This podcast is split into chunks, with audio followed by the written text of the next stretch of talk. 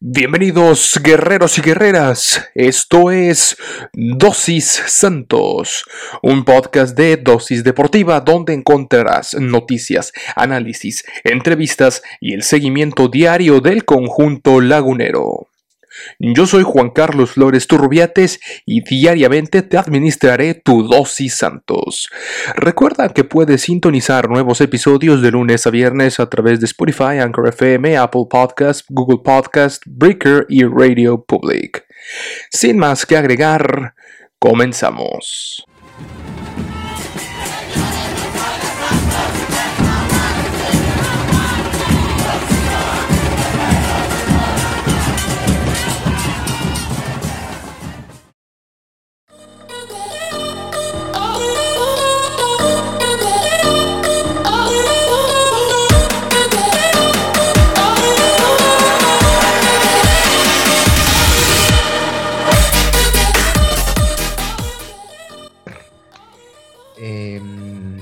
Justamente lo que tú comentas, un pequeño, breve, pero interesante análisis. Y bueno, de esta manera comenzamos también para eh, pues el programa, el podcast de mm, Dosis Santos todos los días, ya lo saben. Eh, estamos llevándoles eh, todo el acontecer del el mundo de la Liga MX, por supuesto, específicamente del conjunto de la comarca lagunera. Y aquí acompañándome en esta ocasión, en esta previa, que en realidad vamos a hablar de, toda la jornada 17, que es una jornada interesantísima, ya lo comentábamos eh, Ricardo para los amigos de Estéreo, pero que es una, es una jornada que nos ha dejado unas joyitas de partido que y unos resultados bárbaros y se ha movido, ¿eh? ahorita vamos a ver cómo se ha movido eh, ya nos queda un par de partidos nada más, el clásico capitalino y, el, y nuestro partido que nos, eh, el que nos interesa, por así decirlo, que es el Santos Puebla, que creo yo que va a ser el partido de la, de la jornada. Pero pues te, te, doy la bienvenida a este espacio, Ricardo. Siempre es un gusto platicar contigo, aunque no sea de las chivas. Sí, no, al contrario, muchas, muchas gracias Juan Carlos por invitarme a este programa de Dosis Santos, donde hablaremos, pues obviamente, más a profundidad de este partido entre los laguneros y el equipo poblano. Sin embargo, como bien mencionas, habrá que hacer una recapitulación de lo que está aconteciendo en esta jornada 17, que de alguna u otra manera podría ser más atractiva de lo que ha sido, y en parte tiene que ver con el tema de los horarios de cada uno de los enfrentamientos. Sí, eh, los, horarios al final de cuentas que también es, es todo un tema. Y bueno, eh, Ricardo, ¿por dónde? ¿Por dónde empezamos? Vamos a revisar lo que nos ha dejado esta jornada 17 de la Liga MX. El viernes con dos resultados que creo que nadie se esperaba. Por un lado, Atlas, sí, el Atlas del Guadalajara, los eh, zorros, los rojinegros, este equipo que está maldito, que está salado, todavía más que el Cruz Azul, creo yo, que no puede ganar un campeonato desde hace más de 70 años. Pues, bueno, de 70 años, en el 51 fue su último, su único o último campeonato, imagínense nada más.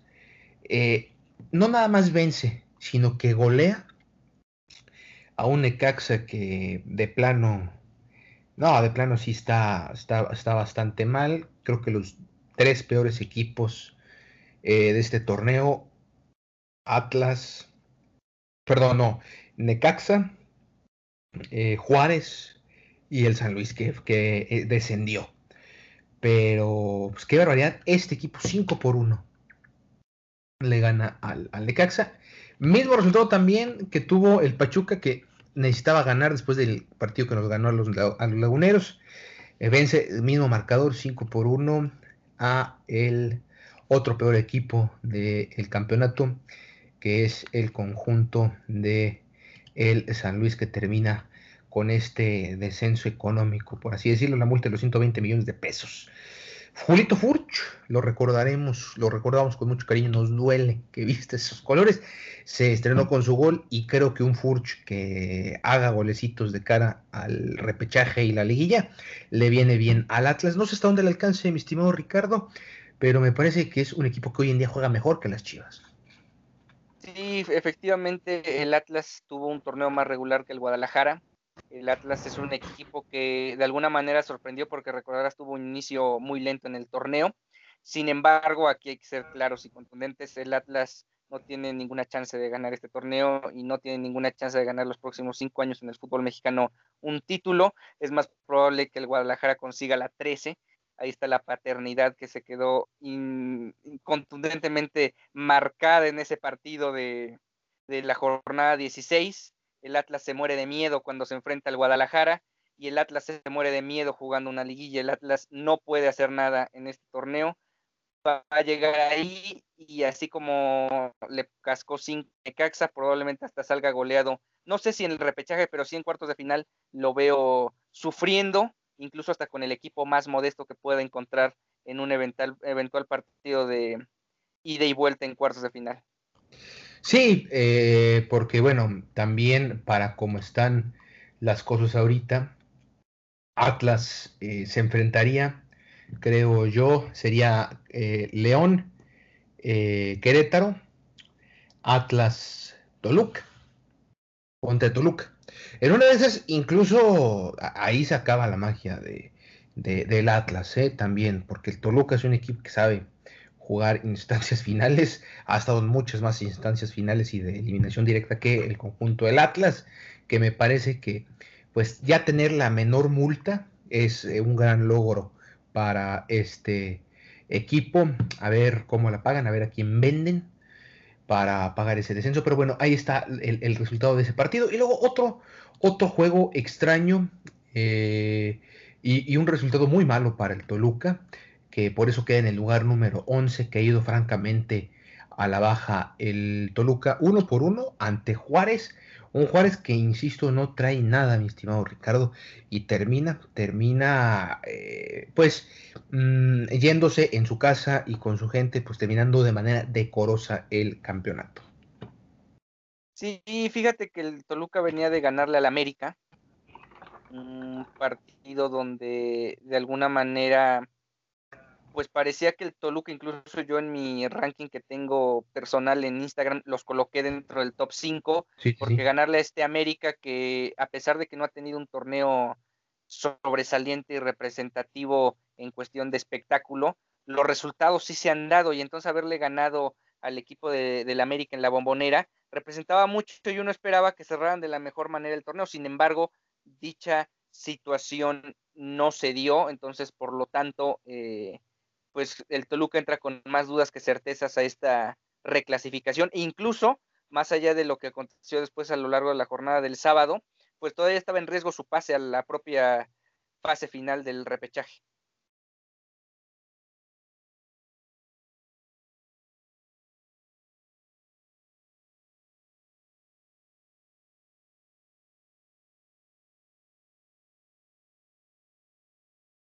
Sí, sí, claro.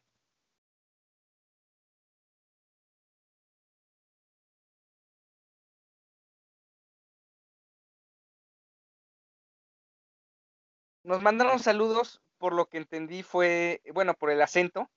Eh, entendí que es alguien de, la península ibérica que nos está mandando saludos. Eh, ojalá nos te puedas volver a reportar y nos digas tu nombre y de dónde nos escuchas. Y al equipo de fútbol que le vas de allá de, España. Eh, tenemos amigos allá que, sobre todo del País Vasco, que pierden los cabellos cada vez que, cada vez que su equipo este, tiene un mal resultado, de hecho nos escuchan fehacientemente, entonces pues todos los del de viejo continente que recién se están despertando pues pueden unirse a esta transmisión. Sí, el de Toluca obligó ya la situación directa de que ambos equipos saliendo a especular, tal cual pasó en la mayoría de los 90 minutos, pudieran conseguir su pase a la ronda de repechaje, con el hándicap de que si alguno de los dos acaba el triunfo, podría recibir ese repechaje en casa. Sin embargo, pues los dos viejos lobos de mar del fútbol mexicano eh, se abrazaron muy efusivamente al inicio del partido y parece que a la oreja se dijeron, vamos a, cerrar el juego, no vamos a hacer mucho, vamos a calmarnos y vamos a llevarnos el, el partido. Yo incluso le decía a Pedro, nuestro compañero de, Dosis Tigres en la emisión precisamente entre estos dos equipos, que era muy probable que a partir del minuto 70 viéramos algo hasta terriblemente cero espectacular, en el sentido de que ningún equipo cruzara el medio campo al estilo de Colombia y Perú en aquella eliminatoria rumbo a, Rusia 2018 o lo que aconteció hace más de 30 años en una Alemania-Austria en una propia Copa, del Mundo. Entonces, eh, no fue así, sí hubo algunas llegadas, incluso hubo postes, sin embargo, sí los equipos fue de, bueno, pues no entra esa pelota, mejor ya nos sigo atacando, al final, qué necesidad. Eh, efectivamente, Ricardo, fue un partido eh, francamente malo. Yo lo estuve monitoreando. También por ahí monitoreando el, León contra Querétaro, que fue un partido mucho mejor que este entre Guadalajara y los Tigres. Em, pues en este, en este partido, León, me parece que con, a los pronósticos ganó ganó bien 2 por 1. Nacho Ambriz, que bien también, al igual que el Tuca, es un técnico que ya tiene fecha de, caducidad ahí en, su equipo, en este caso ya en el Bajío. Eh, Tigres también ya tiene, digo, el Tuca ya tiene fecha de, caducidad, terminó su último partido de, jornada de torneo de liga. Vamos a ver qué va, hasta dónde le llega a él. Igual, igual Bucetich, eh, aunque no es oficial, eh, me parece que cada partido es el último para este entrenador, al menos que llegue a la final, eso sería lo, único que lo salvaría. Y bueno, termina ganando 2 por 1 el conjunto de León, la Fiera, al Querétaro y posteriormente el Cruz Azul y el Tijuana. Tijuana que de último minuto nunca se cansó, nunca se rindió el Tijuana y al 93 logra sacarle el empate del Cruz Azul que en el maratón deportivo decíamos que este partido podía ganarlo Tijuana. No lo ganó, pero lo, empató y es un empate que le sirve al Cruz Azul mm, para aprender de algunos errores ahí en la defensiva y demás de cara a la liguilla. El claro favorito para ser subcampeón, mi estimado Ricardo. Sí, el Cruz Azul, digamos, tuvo esta situación de la Conca Champions junto también con el América e incluso el Monterrey y están campechaneando en, en, su momento el 1 y el 2 de la general, sabe que no había riesgo de perder ese liderato y por lo tanto hasta cierto punto hay especulación para este partido frente a los Cholos. En el caso del equipo fronterizo, bueno, más que nada, el nuevo entrenador Siboldi pues tenía esta cuota pendiente, mejor una especie de revancha deportiva frente al equipo que lo echó, aunque con todo merecimiento se fue despedido de, la máquina después de lo que ocurrió en el bochornoso partido de semifinal de vuelta frente a los Pumas. Y de alguna manera para Siboldi era una especie de, más allá de tres puntos o de una posible clasificación, sino era también dar un golpe en la mesa sobre el equipo que lo dejó ir, por llamarlo de alguna forma, a pesar de que también él había tenido un excelente torneo en aquel semestre del Guardianes 2020. Ahora el Cruz Azul, pues sí, efectivamente, digamos, en lo moral, eh, eh, es máximo favor subcampeón. Sin embargo, deben aplicar la de siempre, de pensar que no existe el pasado y tratar de campeonar. No me imagino qué puede ser en este momento más representativo en el fútbol mexicano si la selección mexicana llegar a un quinto partido del Cruz Azul y salir campeón. No sé en, cuál de los dos escenarios el país se pondría de cabeza, hablando pues, obviamente en términos futbolísticos. Quién sabe, quién sabe, ya el masoquismo del Cruz Azul puede llegar a cosas No sé si te el Ángel, si iría bajo el Neptuno de Monterrey. Habría que checar todo ese tipo de. Imagínate que se venga abajo. Ajá, siendo este, este, equipo eh, no precisamente ni regiomontano ni, ni jalisciense, entonces sería todavía más representativo que este tipo de cuestiones llegaran a pasar. No, no, yo sigo creyendo que un quinto partido es más representativo por el hecho de la periodicidad también, de que representa una Copa del Mundo. Pero bueno, esos debates eh, chicharroneros, pero entiendo tu punto, Ricardo, entiendo precisamente eh, tu punto. Y luego, ah, y, ya el partido que cerró la jornada sabatina, Monterrey contra el Mazatlán, eh, apenas por la mínima, 1 por 0. El gol de Vincent Janssen anda bloqueado, ¿eh? Funes Mori no encuentra el 122, no logra romper la marca de el chupete Suazo. Ahí anda mentalmente eh, medio bloqueado con el gol. Giovanni Augusto de los Cañoneros salió expulsado. El gol muy tempranero, ¿eh? Y, de ahí para afuera el jefe Boy, nomás no, después de haberle ganado 4 por 3 al León. Fíjate que lo de Funes Mori se asemeja mucho a lo de Omar Bravo en su momento. También Bravo se tardó en empatar a Chavarríes y en ese mismo partido superarlo.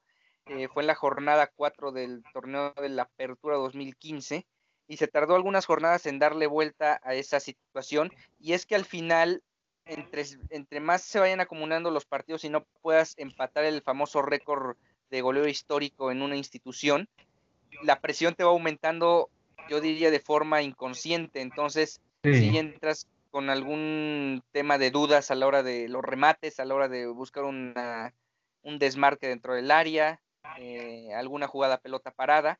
Sin embargo, obviamente sabemos que tarde o temprano caerá el gol de Funes Mori y en el aspecto particular él se convertirá en el máximo romperredes de, de los rayados. Pero en el caso del Mazatlán, sí quisiera hacer énfasis en el tema de Tomás Boy. El muy descarado fue a la conferencia de prensa a decir que, que su equipo jugó bien, que su equipo cumplió el primer objetivo que era evitar las multas, hágame usted el favor, evitar las multas y que ese fue el primer objetivo y que después el otro no se logró por circunstancias. Siempre, siempre Tomás Boy y sus equipos juegan muy bien, pierden porque no la meten, según él, y es para mí de los entrenadores más mediocres del fútbol mexicano que siente que ha ganado todo. Para él, cada uno de los partidos que plantea lo planteó muy bien. Sus jugadores tienen la culpa por no ser capaces de anotar goles. Él supera tácticamente a todos los entrenadores y por eso tiene 10 títulos en el fútbol mexicano porque ha demostrado esa capacidad de planteamiento de partidos impresionante. El Rey Mira se queda chico en, comparación de lo que ha hecho Tomás Boy en el fútbol mexicano. no, este, Nacho Treyes igual, Cárdenas en su momento. No, Tomás Boy, Tomás Boy es lo que para los argentinos es Maradona. Él en su mente cree que es lo mejor que ha existido en el fútbol mexicano y de esa nunca lo va a sacar y si fuera político seguramente ya sería alcalde en algún municipio porque tiene toda esa retórica de político barato que trata de ganar nada más hablando y no con resultados. No, eh, le diste con todo en Twitter, se imaginan a Boy en la política, probablemente sería muy bueno en el discurso y la retórica aquí en el fútbol, vende más con palabras que en el terreno donde ni un solo título puede presumir. Sin embargo, es uno de los entrenadores mediocres que recurrentemente tiene chamba. Vámonos, duro y a la cabeza. A tu fiel estilo, Ricardo, ni así es. Eh, sin pelos en la lengua, ¿no? A él, al Samogilni, eh, a varios ya los traes de cabeza en redes eh, sociales. En fin, y ahora sí, doble jornada, la de esta tarde-noche.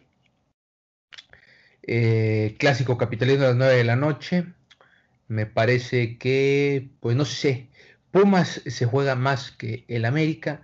Pumas tiene que hacerle juego al conjunto de las Águilas, porque las Águilas, así como el Cruz Azul, pues puede manejar, especular en su partido, aunque hay ahí una ligera baja de juego de las Águilas. No sé cómo lo veas tú, Ricardo. Sí, eh, sobre todo que yo no en ningún momento he sentido, más allá, a lo mejor puede ser la excepción el clásico contra el Guadalajara, que a lo mejor fue el único partido redondo que han tenido en el semestre, y por ahí la garra que tuvieron contra Cruz Azul en ese empate a un gol, pero fuera de eso no he encontrado un partido donde el América sea por lo menos medianamente con ese punto de convencimiento con su afición y en general con el fútbol mexicano. Está sacando muchos resultados pero me parece que obedece a algo que históricamente ha tenido el América, que es mucho timing y mucho punch a la hora de ofender.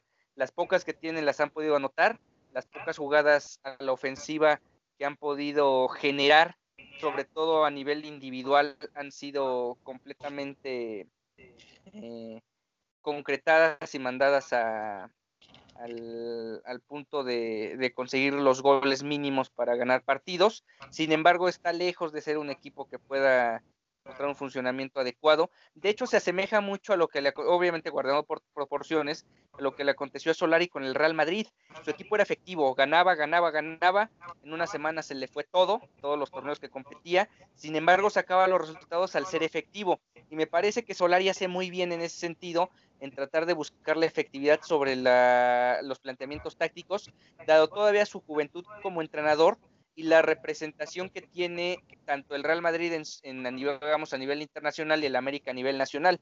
Lo que sí es un hecho es que esta inexperiencia en liguilla no sé qué tanto le vaya a pesar, porque enfrentar, por ejemplo, hipotéticamente, que es muy probable, a unos Tigres en cuartos de final, al mismo Guadalajara, con todo lo que representa Víctor Manuel Bucetich en una liguilla, con todo y que la afición rojiblanca ya lo traiga entre ceja y ceja, eh, es, probable que, sucumba en la a las primeras de cambio y ahí le, le vengan las críticas muy fuertes y sobre todo la presión ya para el siguiente semestre. No veo a la América saliendo campeón a menos que se le la, los astros y otra vez se encuentre a los de azulito y los de azulito tengan otra vez ese problema de diarrea mental al enfrentar al rival de la ciudad, al rival del estadio.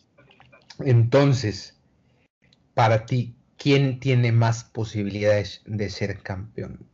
Eh, ¿Cruz Azul o, la, América? ¿Quién tiene en estos momentos más posibilidades?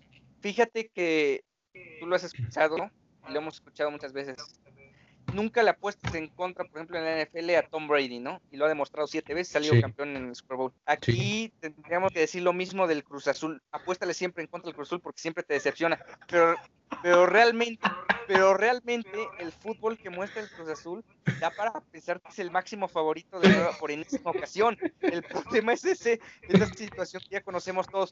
Yo, yo estoy seguro que si traemos a un alemán, a un a una persona de la India, alguien de Malasia, y ve durante seis meses el fútbol mexicano y ve el Cruz Azul, piensa que es el Chelsea. Le va a meter, todo campeón, le va a meter todo su dinero. El problema es que aquí todo el mundo sabe que ese equipo hay que esperar hasta que silbe el árbitro porque no se sabe realmente qué puede pasar. Nos da mucha risa porque es como de esas novelas chafas que sacan las televisoras. Sí. Donde donde siempre pasa algo terrible para el villano y en este caso el villano siempre es el Cruz Azul o alguien del Cruz Azul. Eh, sí, sí, no. Artísticamente lo tiene todo, o sea, es el equipo que mejor domina un estilo de juego, que mejor defiende y ataca, que pareciera que sus jugadores están en el momento, pero sí esto alguna vez se burlaban de que Mario Carrillo traía una bruja entre manos para quitar hechizos, que también incluso el Cruz Azul llegó a ir a Catemaco, pues es que no está alejado de un tema que va más allá de, del terreno de juego, algo mental. Ya algo, no, ni, siquiera mental, ya, ya, ya algo eh, real maravilloso, ¿no? Un, realismo mágico propio de estas tierras, ¿no? En fin, pues ahí está, ahí está, mejor no lo pudiste describir. Y, y ahora sí, este, bueno, nada más rápidamente, porque esto, esto hablábamos por, por lo del clásico capitalino que te digo, el que está obligado es Pumas. Sí, el que está obligado en. Sí, el que está obligado en este partido es el equipo Pumas. Eh, mira, fíjate que los Pumas tienen otro tipo de circunstancias al Cruz Azul. Es un equipo que a lo mejor desde hace décadas no tiene un de las mejores plantillas del fútbol mexicano y sin embargo ha ganado títulos, se ha metido a finales, ha competido y ahora otra vez las circunstancias le vuelven a brindar una posibilidad de meterse a la reclasificación como doceavo, además de enfrentar a una América seguramente con varias rotaciones en ciertas posiciones del campo, porque la América juega entre semana con K-Champions. Y por ahí los Pumas sacan el 1-0, se meten a la reclasificación, enfrentan al Santos o al Monterrey en esa ronda. Y ahí está el asunto, ¿no? O al León no, sé exactamente contra quién podría jugar, pero puede ser uno de esos tres equipos, incluso el Puebla, creo. Eh, y, los Pumas con, obviamente, las credenciales, no, si, no sé si de salir campeón, pero sí de ilusionar más. Por ejemplo, eh, automáticamente los Pumas jugando reclasificación, la afición de los Pumas se puede ilusionar más que la de Cruz Azul, por el simple hecho de que ellos sí han demostrado que pueden salir campeones. Exactamente, exactamente. Pues esa, es, esa es la realidad, la hoy actual realidad de los equipos capitalinos, ¿no? Yo no les voy a llamar grandes, pero sí populares. Son los equipos más populares del país. No grandes, eh, pero son muy populares. Son los equipos que más venden. Grande el país. Sí, claro, pero equipos grandes, nada, nada, ni los 13 del título del América, ni los 9 de... No, no, nada de eso. Eh, hay equipos populares, hay, hay equipos de la DECA, como Tigres, que son equipos por, que son importantes por lapsos de tiempo, pero bueno, es otro tema. Y yéndonos ya ahora sí a nuestro, a nuestro partido, mi estimado Ricardo, que nos acompañas esta tarde. Santos Puebla es, es el partido, tú lo decías por, por mensaje antes de, de empezar con este programa que fue, pues hay que decirlo, muy improvisado, es la 1.58 de la mañana, casi 2 de la mañana. Eh, por eso estamos muy tranquilos, muy relax. Eh, no, no, hay tanto dato duro, porque sí fue muy improvisadito este, este episodio, pero se presta la noche para, para esto, porque es una liga eh, botanera, ¿no? Las primeras siete jornadas fácilmente fueron infumables, Ricardo, y ahorita están todos comiéndose las uñas. Bueno, hoy también fue infumable el partido de Tigres este, Chivas, también dadas las circunstancias. Fíjate que aquí hay un punto importante que quisiera resaltar. El tema de los horarios. Yo entiendo mucho que las televisoras traten de, de, que los partidos vayan en distinto horario para que todos sean, digamos, el grueso de la afición o la media de la afición que comúnmente ve los partidos más allá de, del equipo al que se ha aficionado. Sin embargo, me da la impresión que sí podrían adaptar el calendario o los horarios que tiene la NFL, por ejemplo, en semana 17. En este caso, queda de forma circunstancial el duelo entre Santos y Puebla en una especie de Sunday night, de domingo por la noche en prime time. Exactamente. es un duelo directo que vale prácticamente, es como un partido de ida de reclasificación donde el que gane el partido avanza automáticamente a los cuartos de final, el que lo pierda tiene que ir a jugar la repesca. Eh, se asemeja mucho al Clásico Mundial de Béisbol, donde en la fase de grupos llega un momento en que dos equipos se enfrentan y el que gane ya avanza a la siguiente ronda automáticamente y el siguiente, el que pierde tiene que entrar a ese partido de knockout frente a otro rival. Y así este, pinta este partido entre Santos y Puebla. Pero volviendo al tema de los horarios, el Necaxa Atlas perdió todo, todo tipo de, de, de acercamiento, de afición, de, de ser importante o de promoción en el momento en el que el San Luis estaba siendo goleado misericordiamente por el, por el Pachuca. Yo me, yo me hubiera imaginado mucho más rating en televisión si esos partidos lo echan al mismo tiempo en un determinado horario. O sea, yo entiendo que también es complicado echar los nueve juegos en un mismo, al mismo tiempo por el tema de, de, las, de los canales. Por ejemplo, Fox Sports tendría que echar como cuatro partidos al mismo tiempo y nomás tiene tres canales para, para hacerlo. Pero sí dividirlo por secciones. A lo mejor lo del descenso lo echas un día, lo de el tema del repechaje, por ejemplo, Mazatlán, Tijuana, Chivas, Tigres, Querétaro deben haber jugado todos a la misma hora. Este, luego los partidos infumables, como que solo en este caso hubo uno, el día el de, bueno, pudo ser uno, que era el de Puebla, este, Pumas América, ya no lo fue por las circunstancias de los de los horarios, pues lo pudiste haber echado en otro en otro tiempo. Y así, varios partidos pudieron ir en distinto horario y así tener un, pues como mayor vibra a la hora de estar viendo qué acontecía tanto en el Estadio Akron, en el Azteca, en León, etcétera. Sí, pero bueno, eso ya lo, resolverán. En su momento, además, ahorita también hay que entender que con el 30% de afición en los estadios, que no, digo, tienen que vender, tienen que vender mucha publicidad y no hay nada como eh, tratar de evitar que también ningún partido se, empalme con otro, cosa que lo han hecho y que pues sí se, se agradece, aunque sí, insisto, nos dejaron un gran platillo, sobre todo este, el de el domingo. Ahí te van nomás algunos datos. Eh, Santos ha perdido solo uno de los últimos 28 enfrentamientos ante Puebla en la Liga MX. Tienen, 20, tienen 13 victorias y 14 empates. 2 por 1 en enero de 2013, pero no cae como local ante la Franca desde octubre del 99. Eso ya nos dice algo.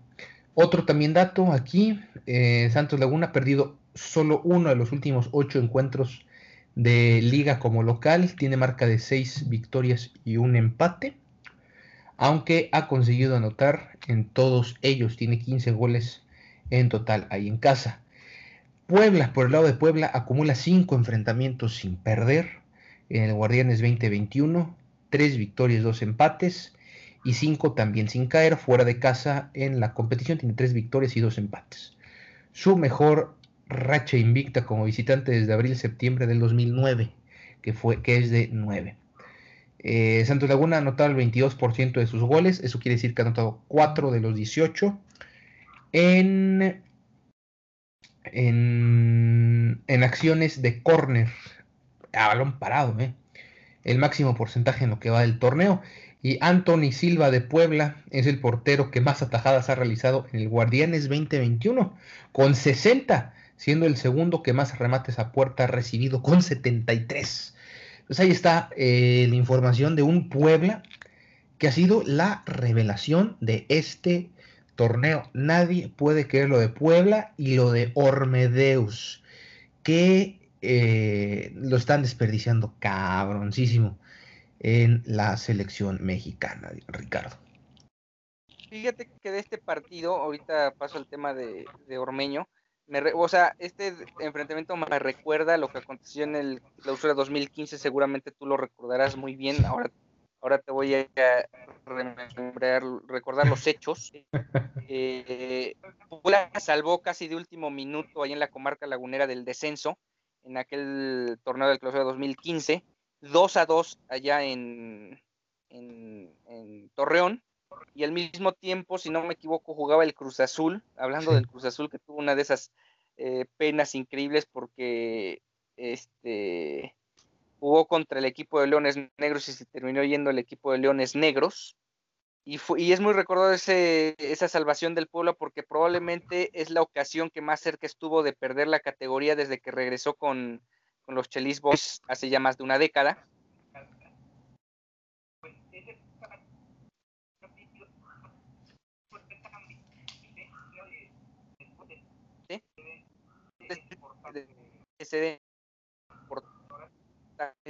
De las horas de 2015. Entonces, vamos a ver cómo termina dándose este enfrentamiento, donde sí el equipo del Arcamón ha mejorado lo que hizo Juan Reynoso, que sería complicadísimo de hacer del semestre anterior. Juan Reynoso de menos a más llevó a este equipo hasta los cuartos de final y compitió contra el León en la ronda, en la primera ronda, digamos, de ida y vuelta. Y ahora el Arcamón lo ha hecho todavía más importante o más trascendente en lo que puede lograr este Puebla. Ormeño todavía se ve en mayor confianza en el, en el centro del ataque. Tabó está hecho un jugadorazo. Me imagino que el Puebla no va a soportar en este verano los billetazos que van a llegar por Tabó y Tabó se va a terminar jugando en, en un equipo como el Cruz Azul, como no sé si los Rayados o Tigres, pero sí como el Cruz Azul, como que te gusta el Pachuca, el León. Va a ser no sé si el América, porque este Solari no creo, no creo que tenga tanto afín a Tabó, pero bueno, veremos. Pero sí, yo creo que los billetes que le van a soltar en la mesa al Puebla va a ser casi imposible que eviten que se vaya Tabó. Luego lo de Fernández, que me parece el futbolista más infravalorado del fútbol mexicano en estos momentos. Eh, tiene una capacidad de desborde, de desequilibrio que, por ejemplo, se habla mucho de jugadores, obviamente de los equipos populares como Antuna, en el caso de Vega del Guadalajara, eh, del América, ahí está el Chavo Fidalgo. Te, iba a mencionar a Giovanni Santos, pero Giovanni es Giovanni dos Santos y mejor no, no lo menciono. No, Giovanni eh, está sobrevaloradísimo, creo yo. El mismo Elías Hernández en Cruz Azul. Eh, no sé, hay varios, hay varios futbolistas que tienen obviamente los reflectores del equipo popular, del equipo de los reflectores, pero nadie habla de, este Fernández del, del Cruz Azul, perdón, del Puebla, y tiene una capacidad impresionante para desequilibrar a los adversarios, para poner pases de gol, para anotar goles y para ser solidario que me parece esta parte de no ser tan tan que tenga el ojo la gente sobre él, no, les, no le va a brindar la posibilidad de salir pronto del Puebla hacia un mejor equipo. Eso sería por un lado bueno para el conjunto camotero, pero por otro lado su carrera no podría crecer tan, drásticamente como sí puede ser lo de Tabó el próximo semestre. Y ahí está también otro punto que calladito, calladito, el Puebla es de las mejores eh, ofensivas del torneo, porque ahí se conjuga lo de Ormeño, lo de este Fernández, lo de Tabó, eh, jugadores que vienen de la banca y que también aportan. Hay un brasileño que pues poco se habla de él y eh, los pocos minutos que le da el entrenador Larcamón, le termina redituando, ya sea por lo menos en contención de, los embates que muchas veces la mejor forma de defenderse atacando con la pelota y este brasileño te da esa posibilidad de retener la pelota, de poner incluso jugadas habilitadas hacia sus compañeros en ofensiva y hasta cierto punto tiene hasta sacrificio para defender. Y ese punto colaborativo también del cuadro poblano a la hora de, tratar de nulificar lo que pretenda el cuadro o el adversario, pues le ha salido en la mayoría de los partidos. Hay que recordar que este Puebla le ganó al Cruz Azul, es un, le hizo muy buen partido a la América que terminó perdiendo ambos partidos en el Estadio Azteca. le ganó a Monterrey, empató con Tigres. Vaya, este equipo de Puebla, siendo de las plantillas más modestas del fútbol mexicano, es sin duda alguna la que mejor ha potencializado su nivel. Sí, hablabas de Gustavo Ferraréis, el del Botafogo, ex del Botafogo. Ándale, exactamente. Ahorita en Puebla. Ojo, eh, Ricardo, ojo, porque Santos Laguna también le ganó a Cruz Azul, le ganó a Rayados, le ganó a Tigres. Le sacó el empate al, al, al América. Y empató con, con las Chivas en ese partido. Sí fue empate, ¿verdad? Sí, sí, sí. Eh, en fin, son dos equipos que creo que al principio del torneo nadie apostaba eh, por ellos. Sobre todo sin apostar. Con la juventud, claro, claro, están las, apuestas en contra y son equipos que han demostrado que no necesitan de los reflectores. Es más, sí en los reflectores se sienten creo que comodísimos. Sí, este, por ejemplo, Santos tradicionalmente en la última época ha navegado ahí por debajo del radar todo el tiempo y llega a llega más finales que por ejemplo el Guadalajara, que gana, obviamente gana más que el Cruz Azul, aunque eso es un decir porque cualquiera lo hace, excepción del Atlas. Eh, sí, porque por ejemplo el Puebla ya ganó Copa y todo. Eh, Santos tiene esta capacidad también de armar planteles no de grandes nombres, sino de comprar barato, armar plantillas que se amalgan muy bien con ciertos entrenadores. Creo que la institución desde hace mucho tiempo entiende perfectamente qué tipo de perfil de entrenador deben llevar a la institución. Hay veces que se han equivocado, no siempre les ha salido la jugada de, los entrenadores, pero generalmente aciertan en, en, el diagnóstico y tienen una filosofía que incluso equipos como vuelvo al Guadalajara, pues es muy variada. O sea, primero tienes a alguien que ataca mucho como Tomás Boy, y luego tienes a alguien tan mesurado como Bucetich de un semestre a otro, o lo de mismo Luis Fernando Tena, y en el caso de Tigre siempre, de, perdón, de Santos siempre se mantiene una línea de trabajo, casi siempre es la misma línea de trabajo. El mismo perfil de entrenador. Y me da la impresión que en el caso del Puebla, pues sí ha sido un equipo muy inestable desde que llegó a primera división, incluso con el mismo Chelis era más... Eh, emocional el tema. El Chelis tenía que llorar en cada conferencia de prensa para llamar y amenazar con su renuncia. Amenazar con la renuncia, este, ser muy, era muy, muy, emocional el tema del Chelis con el Puebla, pero fuera de eso tampoco podemos decir que había mucha regularidad en este equipo. Y yo me atrevería a decir que es el torneo más regular que han tenido desde que regresaron a primera división incluso con el propio Chelis que los llevó a una semifinal. Sin embargo, aquí todos están peleando nada más y nada menos por el tercer lugar de la general, que no es poca cosa en un torneo donde claramente cada vez se hace más grande la brecha entre los equipos con lana y los equipos que no tienen tanta para comprar futbolistas, sobre todo de Sudamérica. Y ahí está el, Puebla en la parte baja de las nóminas, pero ahora peleando en la parte alta de la, de la general. Ahí es donde yo creo que independientemente de lo que acontezca en este partido, si gana Puebla, si se empata o si gana el equipo de Torreón, sí deberíamos considerarlo seriamente para campeonar. ¿Por qué? Porque se ve que el Arcamón trae una filosofía ganadora y por otro lado ahí está lo que ya mencioné del, del trabajo institucional que hace Santos y obviamente no tienen el terreno ni el espacio mediático de otros equipos, pero no es nada descabellado pensar que pueda ser la final, o sea, podemos estar hablando de que sea la final adelantada y que se pueda repetir en un partido ya de más bien de campeonato en, a finales de mayo, porque por ejemplo, un Santos no se me hace nada descabellado que elimine al, al inestable emocionalmente Cruz Azul en una fase final. y el ya lo, ha hecho insisto en lo que ya hablamos, esta inexperiencia de Solari creo que le puede pesar más a, él que al Arcamón, porque el Arcamón también está debutando en el fútbol mexicano y como tal lo hará en una liguilla, pero él sí se ve que el no tener la presión encima del equipo mediático, pues le puede favorecer, como ha sido todo el torneo, para llevar el, campeonato a, un buen término. Sí, sí, eh, por ejemplo, insisto, no sé, no sé si Puebla, pero Santos eh, como tú lo mencionas, a un Cruz Azul, pues ya se le ganó en una final, en 2008.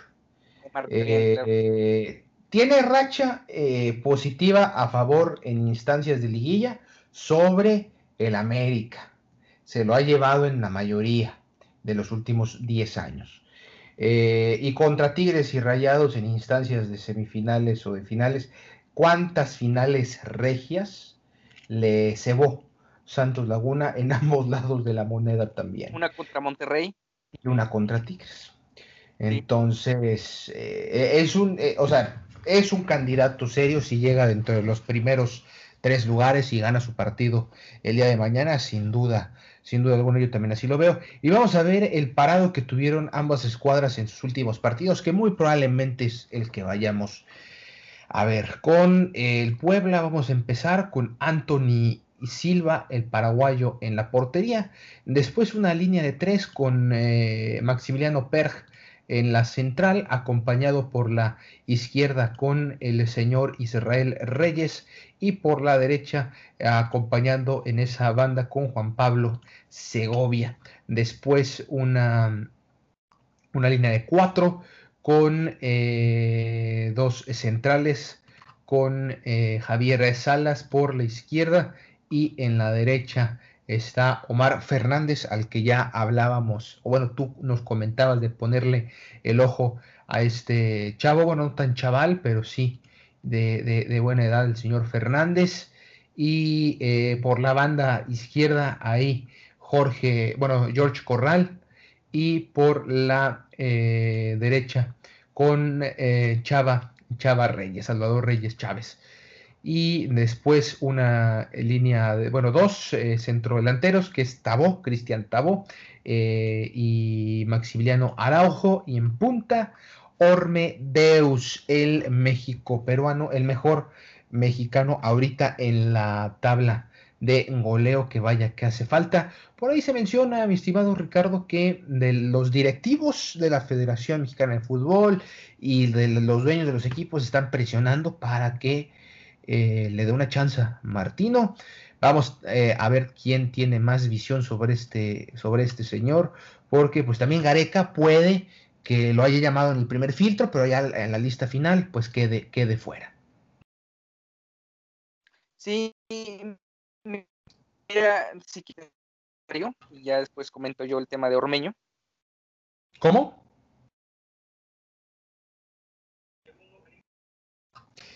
Ah, sí, tenemos, ¿verdad? Tenemos aquí este mensajes de, Kevin Martínez. ¿Sí me escuchas, Ricardo? Sí, sí, sí. Ah, bueno, bueno.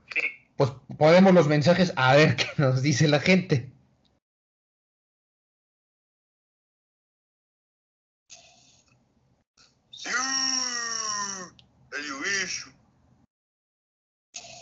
por qué la niña que no tiene piernas no puede jugar al fútbol. Porque es mujer. No, no, bueno. No, No, bueno, bueno. este, mejor no comentamos y lo dejamos.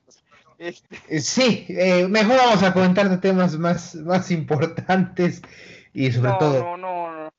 más serios. Ya después nos echamos un estéreo sobre un tema así, pero ya será en otra, en otro espacio, en otro momento. Este, eh, de Ormeño, fíjate que decías que Gareca lo puede cortar, pues viendo las posibilidades de Ormeño y viendo las posibilidades de cada selección, pues obviamente a Perú le hace más falta un centro delantero que a México, porque a pesar de que México no tiene delanteros en abundancia de calidad como para representar al equipo mexicano, eh, Perú se me hace que en este momento no tiene ninguno. O sea, me da la impresión que Ormeño es la mejor opción que tiene Gareca para, para representar el once titular. Entonces dudo mucho que lo vaya a cortar, pero este, pues no sé qué tanto sería conveniente, digamos, ya hablando en el, en el término de la carrera a nivel internacional del futbolista, traerlo a selección mexicana para que después lo debutaste, ya jugó con la selección mayor y ya nunca lo vuelvas a llamar, porque me da la impresión que la otra vez que le preguntaron a Martino sobre este futbolista, pues como que no es de su agrado del todo, dadas ciertas declaraciones que hizo de que no tiene, tiene, o sea, hay que ver otra cosa más que los goles, eso mencionó, y da la impresión que no es de, no es de su agrado de, de- del todo de, de Martino, por lo tanto, pues a lo mejor sí sería más sano, a pesar de que es un excelente futbolista, se encuentra en un, en un gran momento, que si el entrenador nacional, que obviamente no se va a ir el día de mañana de la- del tricolor, y que parece que va para rato su estadía, incluso se está proyectando que pueda ser el entrenador para el Mundial de 2026. No, bueno. Veremos, veremos. Obviamente todo a su tiempo y todo depende de aquel famoso querido partido. Pero sí es una situación donde a mí me da la impresión que pensando en la carrera del futbolista, pues sí, la verdad, aunque no, no nos agrade y que sí deba tener una posibilidad en selección mexicana y que se la ha ganado a pulso, pues sí, mejor no cortarle, ahora sí como Las dicen, las piernas, no Sí. cortarle las piernas de selección y que mejor vaya con Perú, que vaya a enfrentar a Messi ahí en, en, en Lima, que vaya a jugar a Bogotá, Barranquilla contra Colombia, que por ahí Perú vuelva a conseguir un pase a una Copa del Mundo que se antoja en este momento muy complicado, dado como ha iniciado la eliminatoria para Perú. Pero mejor que vaya a pelear ahí su lugar, va a ser un titular indiscutible. Seguramente los peruanos y las peruanas se le van a entregar. Y hasta cierto punto no sé qué tanto hasta su carrera pueda crecer e incluso emigrar al viejo continente, porque el volverse, digamos, peruano por futbolísticamente hablando, ya no hace que te cotices tanto y no sea tan complicado ese pase o ese transfer al, al fútbol europeo. Entonces, por ahí a Ormeño le conviene, digamos, en el terreno individual mejor jugar con Perú. A una selección mexicana donde eh, Martino es capaz de meter los cinco minutos contra Honduras ahorita en junio. Y fue su Sí. gran paso por selección Sí. mexicana porque el ojete de Martino es capaz de ni siquiera volverlo a llamar. No, y, y bien lo dijo eh, Javier Aguirre. Fue duro, ¿eh? En, en, en Conca Champions dijo, nadie ve CONCACAF. En Europa ven Copa América, ven Libertadores, ven yo. Sudamericana. Nadie ve la CONCACHAFA, nadie ve la Liga MX, nadie ve la Liga MLS. Nadie. Fue duro y contundente en sus declaraciones. Entonces sí, le conviene a Ormedeos eh, vestir con esa playera del River Plate peruano. Eh, por lo pronto, entonces, lo mejor es irnos consiguiendo la del 10 de Ormeño de la selección del Perú. Y sí, en realidad sí, digo, tienen a, a un jugadorazo como lo es Paulo Guerrero, pero pues ya 40 años, mi estimado Ricardo, ya necesitan recambio en esa posición los peruanos. Ah, está por ir Ruiz Díaz, pero bueno, está en la. MLS, no es lo mismo. Eh, los, sus mejores eh, años los vivió en, en, en el Monarcas, en fin. Eh, ese es el parado que va a tener el conjunto de Puebla. Vamos a ver al Santos Laguna que perdió ante Pachuca en un duelo. Híjole, híjole. No, las malditas visitas, Ricardo. Las malditas visitas, que para el Santos es una pesadilla, caramba. Eh, Acevedo en la portería, eh, titular indiscutible, capitán y demás. Línea de cuatro, en las centrales Mateus Dori y Félix Torres, acompañados por la izquierda con Omar Campos Chegoy y por la derecha Ismael Gobea. Después eh, dos contenciones, Ronnie Prieto, el hombre que ahí Antuna se lo descontó, te acordarás Ricardo. Sí, sí, sí. Y Alan Cervantes eh, también ya eh, título, bueno, hombre muy interesante, un prospecto interesantísimo, Alan Cervantes. Lo dejaron ir Chivas, si no mal recuerdo. Sí, sí, sí. Lo de Alan Cervantes es este una treta más del famoso tío Higuera, pero se regodea con el Atlético Morelia. Pero sí fue de esas eh, situaciones donde el señor José Luis Higuera que digamos a nivel directivo es un Tomás Boy cualquiera. Él, él fue el responsable principal de que Alan Cervantes no continuara en el Guadalajara. Afortunadamente para Chivas, en este momento ahí está Alan Torres, ahí está Fernando Beltrán y ahora más recientemente eh, Sergio Flores, que por cierto no sabíamos, casi nadie sabía cuál era el apodo hasta que David Medrano el otro día lo destapó a nivel nacional y ahora de todos sabemos que es la Morsa Flores. Desde ahora no va a dejar de ser la Morsa. La Morsa bueno, ahí está la Morsa de 25 años con una capacidad eh, de dinámica impresionante que hace que el propio Cervantes ya no se extrañe en el Guadalajara sin embargo, qué error cometió el Guadalajara al dejarlo ir. Un futbolista que, por cierto, seguramente va a estar en los 23 convocados de Jimmy Lozano para los Juegos Olímpicos de verano, si es que hay Juegos Olímpicos, porque a, medida que pasan los días, yo no sé qué va a terminar aconteciendo en esos no, Juegos sí. Olímpicos. No, sí va a haber, no al público, eso sí ya lo acaban de cancelar, no va a haber público, ni local, pero pues va, va, a haber una burbuja para los competidores. Ahora sí que compites y te vas a la chingada. Eh, se acabó. Esos van a ser los Juegos Olímpicos este año. Eh, ¿qué, tan, ¿Qué tan difícil está la situación? Que, que aquí, eh, pues bueno, se repartieron los eh, patrocinios por todos lados de, para televisión. Lo vas a ver en Azteca, lo vas a ver en, en Televisa, lo vas a ver en ESPN y lo vas Qué a ver en Marca Claro, porque Marca Claro es, el señor Slim compró los derechos 10 años o 20 años, no sé cuánto tiempo, y él se los agenció en su canal de deportes. Y ahorita Marca Claro pues, no tiene absolutamente nada de gente a través de, un, de una academia en línea de cronistas deportivos, está sacando una convocatoria que si tú eres de los primeros 30 que se inscriben, te van a meter a narrar cualquier cosa en los Juegos Olímpicos. Obviamente no te van a mandar, obviamente van a ser horarios del centro de México y vas a estar, te va a, tocar hora, estar a estas horas, 2.25 de la mañana, iniciando transmisiones. Pues no sé, Pues, de hecho- te puede tocar de todo. pues de hecho en el fútbol, si no me equivoco, México juega dos veces 3 AM. A las 3 de la mañana, exactamente. Ajá, entonces nos va a tocar este, hasta en estéreo vamos a hacer la transmisión de los juegos eh, para hablar sobre para hablar sobre sobre lo que acontezca sobre todo con los equipos bueno con los jugadores mexicanos lo que concierne a los equipos del fútbol mexicano donde por cierto va a ser un tema para el Guadalajara porque va a perder tres fechas a sus futbolistas. Sí. y al parecer no va a haber posibilidad de aplazar los partidos y entonces el Guadalajara va a jugar con el tapatío las primeras tres jornadas del próximo torneo. Eh, contra el poder, sí, el poderosísimo tapatío de la Liga de Expansión. No, ni me recuerda la Liga de Expansión con la eliminación del Celaya, un fracaso y un fiasco total. Bueno, en fin, nos quedamos en Cervantes.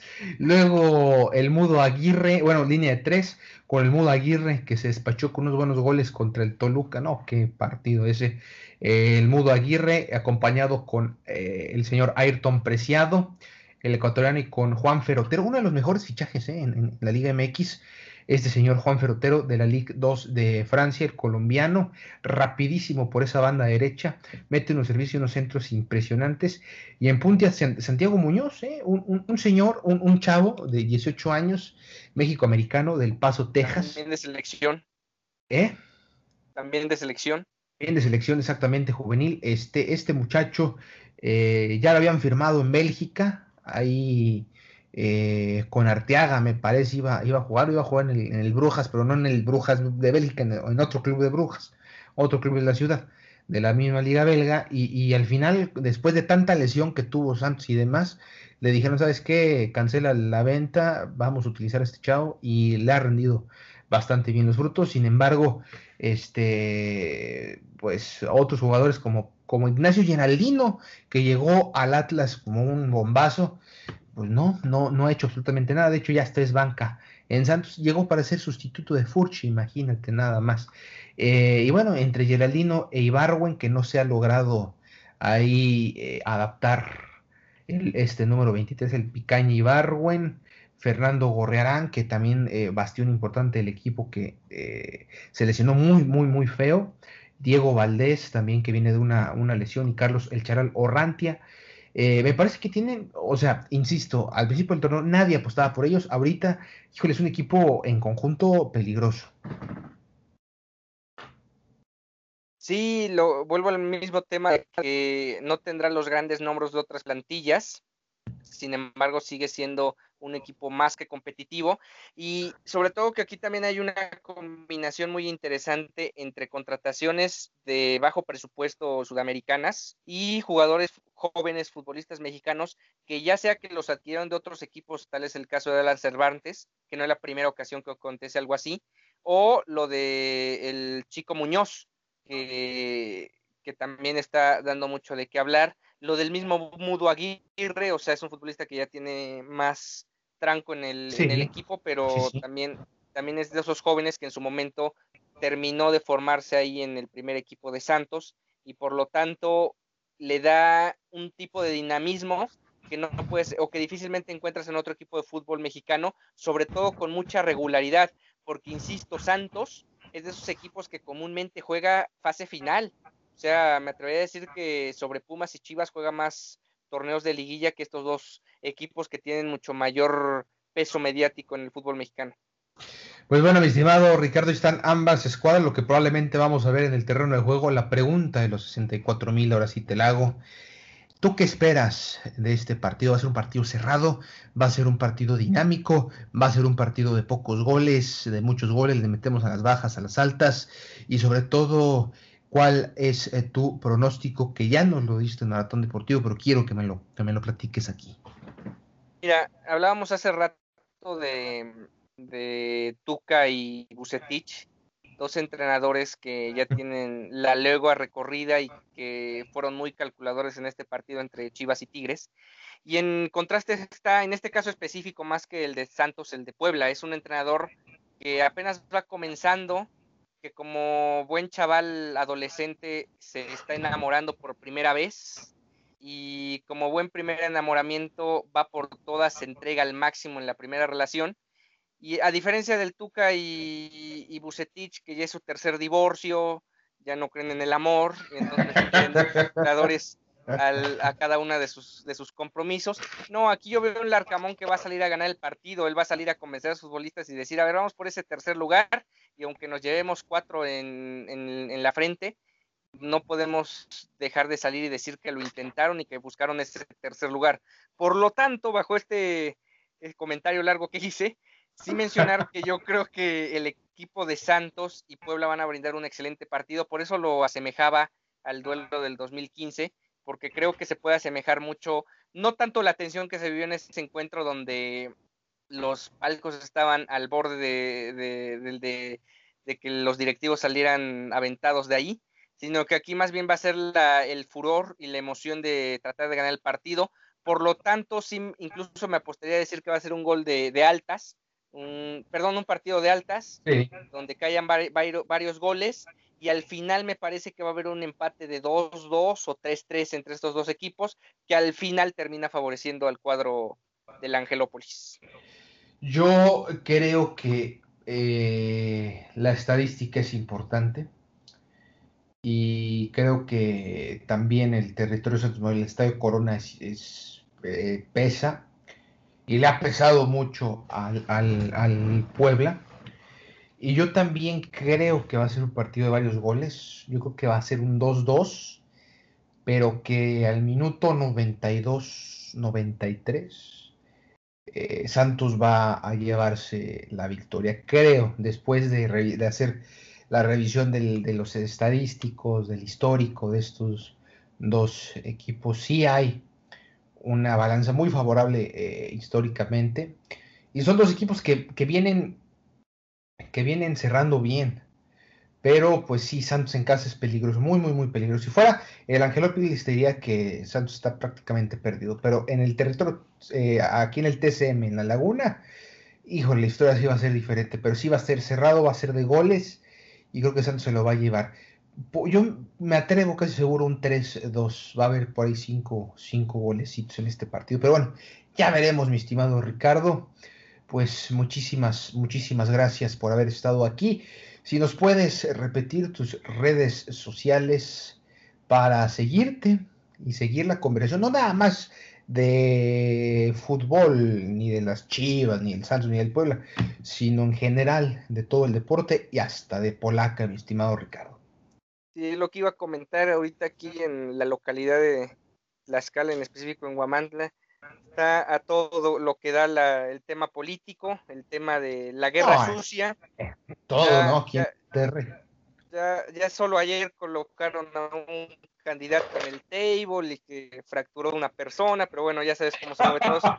Y para más, para más información al respecto, pues me pueden seguir en Twitter, en Instagram como arroba rrc.romano, ahí tendrán todas las dudas, comentarios, sugerencias, sobre todo el tema deportivo pero también obviamente del tema político que ahorita está en su apogeo. Vaya, hasta de Egipto nos escriben preguntando cómo está el tema. Les digo que, que Morena va a ganar, ahí para que todos los todos los antimorenistas ahorita empiecen a vomitar, pero bueno, Morena va a ganar muchas, muchas eh, plazas ahorita de cargo público. pero sí ahí nos pueden seguir en las redes sociales y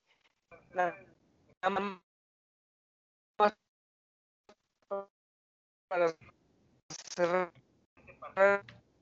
eh,